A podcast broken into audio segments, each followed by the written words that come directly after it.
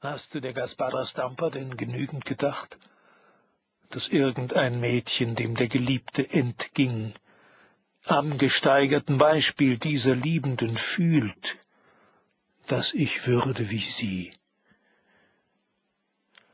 Sollen nicht endlich uns diese ältesten Schmerzen fruchtbarer werden? Ist es nicht Zeit, dass wir liebend uns vom Geliebten befreien und es bebend bestehen? Wie der Pfeil die Sehne besteht, um gesammelt im Absprung mehr zu sein als er selbst. Denn bleiben ist nirgends. Stimmen, Stimmen, höre mein Herz, wie sonst nur Heilige hörten, dass sie der riesige Ruf aufhob vom Boden. Sie aber knieten Unmögliche weiter und achteten's nicht, so waren sie hörend. Nicht, dass du Gottes ertrügest die Stimme bei weitem, aber das Wehende höre, die ununterbrochene Nachricht, die aus Stille sich bildet. Es rauscht jetzt von jenen jungen Toten zu dir.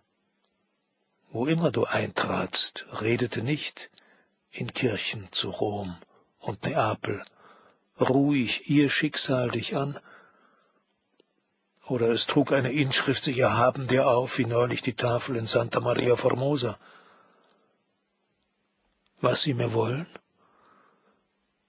Leise soll ich des Unrechts Anschein abtun, der ihrer Geister reine Bewegung manchmal ein wenig behindert. Freilich ist es seltsam, die Erde nicht mehr zu bewohnen, kaum erlernte Gebräuche nicht mehr zu üben, Rosen und anderen eigens versprechenden Dingen nicht die Bedeutung menschlicher Zukunft zu geben, das, was man war, in unendlich ängstlichen Händen nicht mehr zu sein und selbst den eigenen Namen wegzulassen wie ein zerbrochenes Spielzeug. Seltsam, die Wünsche nicht weiter zu wünschen, seltsam alles, was sich bezog, so lose im Raume flattern zu sehen. Und das Todsein ist mühsam und voller Nachholen, dass man allmählich ein wenig Ewigkeit spürt. Aber Lebendige machen alle den Fehler, dass sie zu stark unterscheiden. Engel, sagt man, wüssten oft nicht, ob sie unter Lebenden gehen oder Toten.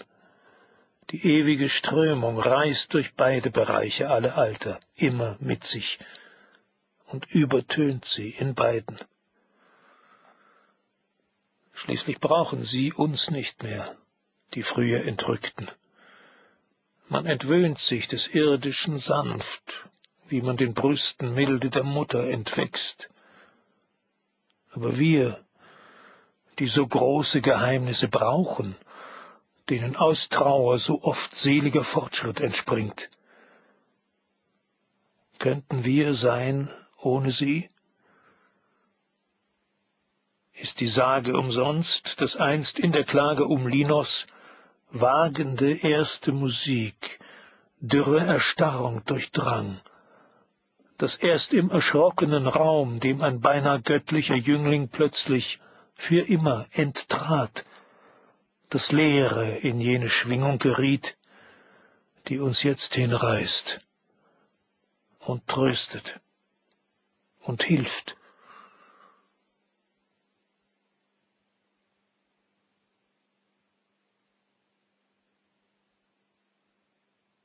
Jeder Engel ist schrecklich. Und dennoch, weh mir, ansing ich euch, fast tödliche Vögel der Seele, wissend um euch. Wohin sind die Tage, Tobie, da der strahlendsten einer stand an der einfachen Haustür, zur Reise ein wenig verkleidet und schon nicht mehr furchtbar, Jüngling dem Jüngling, wie er neugierig hinaussah, träte der Erzengel jetzt, der gefährliche, hinter den Sternen eines Schrittes nur nieder und herwärts. Hoch aufschlagend erschlüg uns das eigene Herz. Wer seid ihr? Frühe Geglückte, ihr Verwöhnten der Schöpfung, Höhenzüge, morgenräutliche Grate aller Erschaffung, Pollen der blühenden Gottheit, Gelenke des Lichtes, Gänge, Treppen, Throne, Räume aus Wesen, Schilde aus Wonne, Tumulte stürmisch entzückten Gefühls und plötzlich einzeln Spiegel, die die entströmte eigene Schönheit wieder schöpfen zurück in das eigene Antlitz. Denn wir, wo wir fühlen, verflüchtigen. Ach, wir atmen uns aus und dahin. Von Holzglut zu Holzglut geben wir schwächern Geruch. Da sagt uns wohl einer, ja, du gehst mir ins Blut, dieses Zimmer, der Frühling, füllt sich mit dir. Was hilft's? Er kann uns nicht halten. Wir schwinden in ihm und um ihn. Und jene, die schön sind, oh, wer hält sie zurück? Unaufhörlich steht Anschein auf ihrem Gesicht und geht fort. Wie Tau von dem Frühgras hebt sich das unsere von uns, wie die Hitze von einem heißen Gericht. O Lächeln! Wohin? O Aufschauen! Neue, warme, entgehende Welle des Herzens. Weh mir! Wir sind's doch! Schmeckt denn der Weltraum, in den wir uns lösen, nach uns? Fangen die Engel wirklich nur ihriges auf? Ihnen entströmtes?